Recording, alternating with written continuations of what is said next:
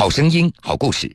各位好，这里是江苏新闻广播南京地区 FM 九三七、苏南地区 FM 九五三，铁坤所带来的新闻故事。三年自然灾害期间，江南地区有大量尚在襁褓之中的婴儿，因亲人无力抚养而远送他乡。年复一年，现在弃儿们奔走于江南大地，希望让自己的血脉与失联的家族接续，但是能够如愿的人只是少数。他们中的大多数难以改变自己江南弃儿的身份。在江苏宜兴，一位老人站了出来，他为了寻找当年丢弃的妹妹，出现在了镜头面前。随后，他将寻亲的妻儿召集在了一起，在他的帮助下，每年的寻亲会或者在网上的寻亲帖，总会有一二十对亲人能够相认。到了今年，已经有两百多对。而他自己也希望能够在有生之年找到妹妹，完成对母亲临终前的承诺。江苏新闻广播南京地区 FM 九三七，苏南地区 FM 九五三，铁坤马上讲述。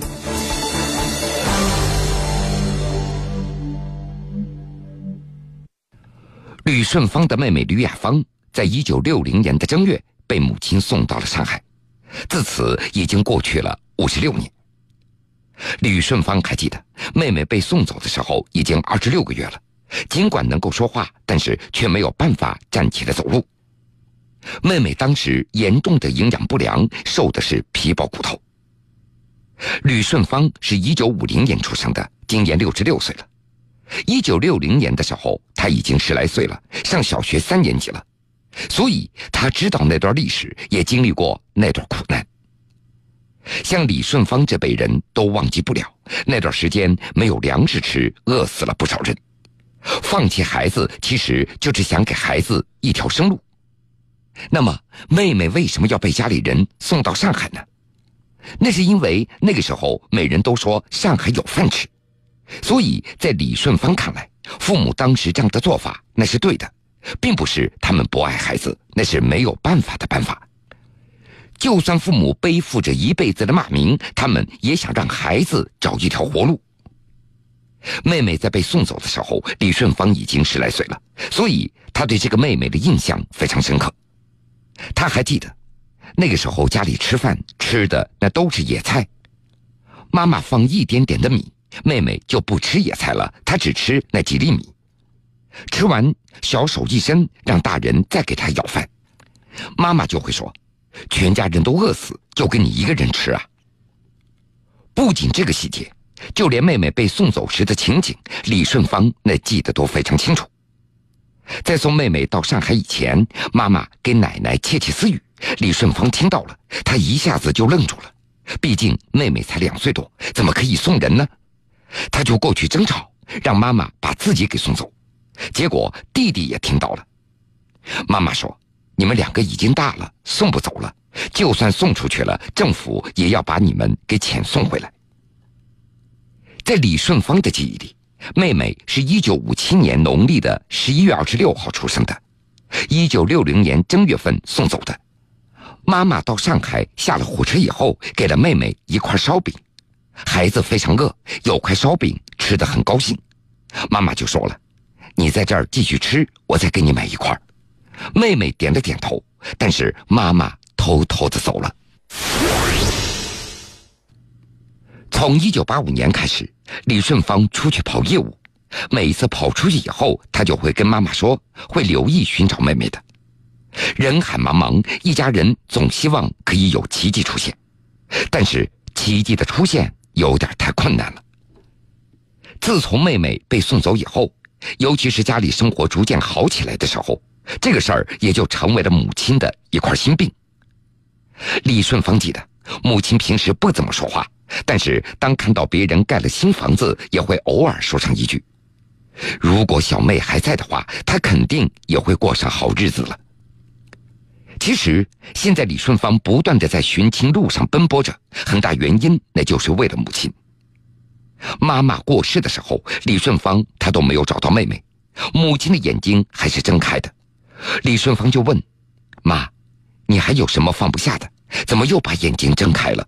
你把眼睛闭上吧。”李顺芳就用手把母亲的眼睛给合上了。可是，一会儿功夫，妈妈又睁开了。如此三四次，总是死不瞑目。后来，李顺芳明白了，母亲在等一个人。妈，你还在想着妹妹？你把眼睛合上吧，我一定帮着你把她给找回来。之后，吕顺芳用手把眼睛一摸，母亲的眼睛闭上了，再也没有睁开。为什么能够坚持到现在？用李顺芳的话说，因为母亲临终的时候，我承诺了这句话，我一定要把妹妹找回来，所以我就一直坚持着。多年以后，有人估算过。那几年，江苏、上海、浙江地区至少有五万多名的婴儿沿着北上的列车，到了我国的内蒙古、山东、河南、陕西、河北等地。二零零零年五月份，李顺芳在自己家中办起了寻亲驿站，先后接待了来自内蒙古、陕西、河南、河北、山东等十四个省区的三千多名寻亲者。在李顺芳的家中。寻亲者的照片资料摆满了好几个柜子，其中仅光盘录像带那就有十几盘了。不仅如此，他还开通了网上寻亲驿站和寻亲 QQ 群，协助有关单位建立了寻亲基因库。那么，李顺芳当时是如何开始帮着别人寻亲的呢？原来，从二零零零年五月份开始，唐山过来一批弃儿到上海来寻亲。上海电视台也播放了这个新闻，之后李顺芳就让弟弟到上海台去取那个录像片，把这个录像带给拿了回来。李顺芳觉得其中有一个唐山人很像自己的母亲，然后就跟他们联系了，让他们来找妻儿做亲子鉴定。对方很高，媒体也过来联络，当地想找孩子的也会过来跟李顺芳取得联系，媒体也过来联络。当地想找孩子的也会来跟李顺芳联络，之后天天都有人打来电话，就这样一直搞到了现在第十七个年头了。挨过了大饥荒，当年的妻儿们现在都各自长大了，而被遗弃的阴影却像钉子一样钉着每个人，呼吸不绝，纠缠一生。他们的后半生也就踏上了寻亲之路，目的。只为了那一份血脉亲情，但是毕竟半个多世纪过去了，要找到和自己有血缘的亲人，无疑是大海捞针。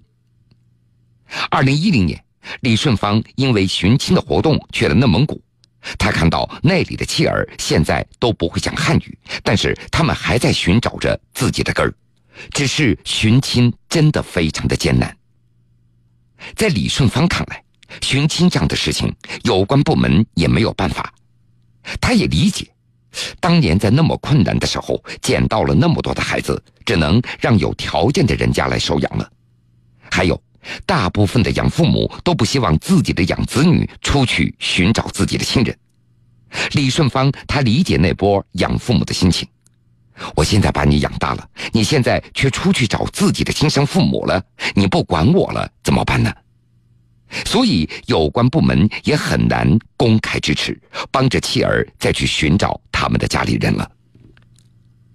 李顺芳他也知道，离一九六零年半个多世纪过去了，这些当年的妻儿如今都已经到了当爷爷奶奶的年纪了。一些妻儿在寻亲当中，就算到了临死的时候，他们都希望找到自己的根儿，知道自己的根儿究竟在哪里。有关部门也把李顺芳评为了道德模范，所以在他看来，那是对自己行为的一种认可，认可了自己的做法是对的。三年自然灾害期间，江南地区有大量尚在襁褓之中的婴儿因亲人无力抚养而远送他乡。年复一年，现在弃儿们奔走于江南大地，希望让自己的血脉与失联的家族接续，但是能够如愿的人。只是少数，他们中的大多数难以改变自己江南弃儿的身份。在江苏宜兴，一位老人站了出来，他为了寻找当年丢弃的妹妹，出现在了镜头面前。随后，他将寻亲的妻儿召集在了一起，在他的帮助下，每年的寻亲会或者在网上的寻亲帖，总会有一二十对亲人能够相认。到了今年，已经有两百。而他自己也希望能够在有生之年找到妹妹，完成对母亲临终前的承诺。铁坤正在讲述。二零零七年的四月二十号，正在宜兴的家中忙碌筹备五月一号寻亲大会的时候，吕顺芳家中的电话响起来了。电话来自北京。电话一端，那是北京华大方瑞司法物证鉴定中心的主任赵立建。他表示，华大方锐希望为寻亲的孤儿们建立一个寻亲的基因数据库。从此，鉴定之争就始终困扰着李顺芳了。现在，针对鉴定入库，网上有着很多的质疑声。李顺芳解释，自己挑选这家公司那是通过记者的推荐，可是背后很多人都不理解。说到鉴定费，如果进行基因鉴定的话，在国内都需要几千元。后来，李顺芳去和他们商量，说自己做的是公益行动，希望对方把价钱放在最低。对方解释，他们的试剂都是从美国进口的，价钱比较贵，最后才确定下来一千五百元的鉴定费用。在李顺芳看来，应该说这个价位已经非常便宜了。